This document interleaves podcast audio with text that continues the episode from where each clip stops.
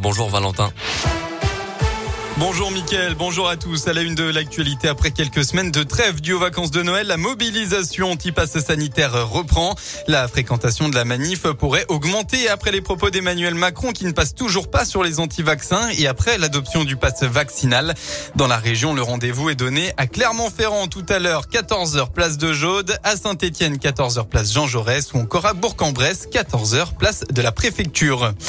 Dans l'un, hier après-midi, les pompiers ont dû intervenir pour un forcené à Saint-Denis-les-Bourgs. L'homme âgé de 75 ans était maîtrisé par les forces de l'ordre, puis amené au centre hospitalier du secteur.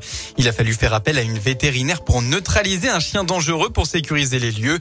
Un policier a été légèrement blessé lors de l'intervention pour maîtriser la victime. Et puis à la Boisse, un grave choc frontal. Hier, vers 20h45, deux véhicules sont entrés en collision sur la route nationale. Les deux conducteurs ont été grièvement blessés. Il s'agit d'un homme âgé de 47 ans et une femme de 32 ans. Ils ont tous les deux été évacués sur des hôpitaux lyonnais. Dans les monts du Forêt, retour sur ce crash d'hélicoptère jeudi dernier. L'enquête se poursuit et les circonstances exactes de l'accident restent indéterminées. Pour l'instant, aucune piste n'est privilégiée et les enquêteurs n'ont pas encore déterminé avec certitude quel appareil s'est craché.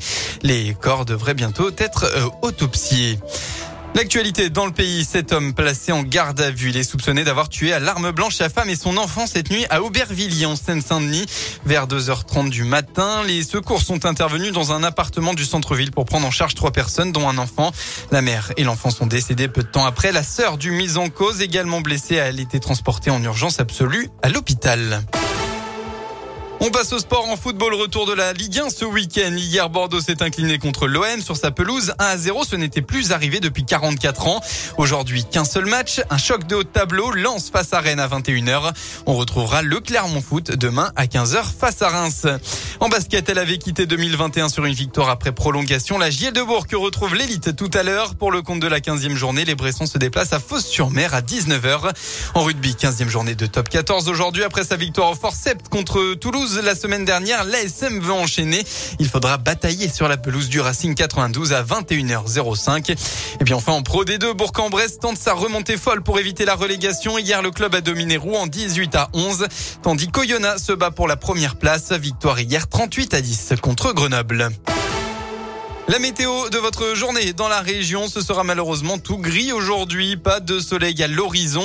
La pluie sera aussi bien présente tout au long de l'après-midi, avec même quelques rafales de vent attendues en début de soirée, hein, jusqu'à 60 km heure euh, dans le Puy-de-Dôme ou encore dans la Loire.